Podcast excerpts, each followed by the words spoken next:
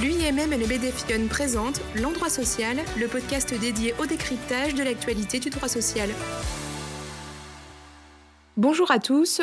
Aujourd'hui, je vous propose d'aborder à nouveau les dernières mises à jour du protocole sanitaire applicable en entreprise.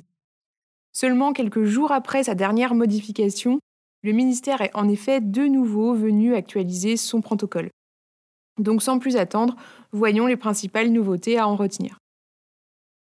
Le premier point concerne les moments de convivialité.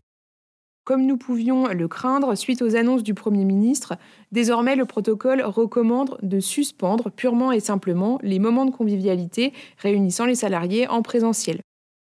Ici, le ministère est donc venu durcir sa position en passant d'une non-incitation à organiser ce type d'événement à une suspension. Comme évoqué lors de notre dernière podcast, sont malheureusement visés par cette suspension les arbres de Noël, les pots de départ ou encore les repas de Noël.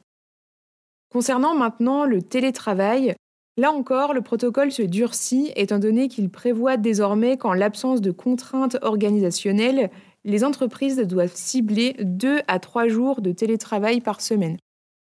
Également, concernant cette nouvelle mesure, la ministre du Travail a annoncé un renforcement des contrôles par l'inspection du travail en entreprise dès la semaine prochaine. À ce jour, pas d'autres nouveautés à signaler, les autres recommandations du protocole restent pour l'instant inchangées. Voilà, ce podcast est désormais terminé. Je vous dis à très bientôt pour un nouvel épisode.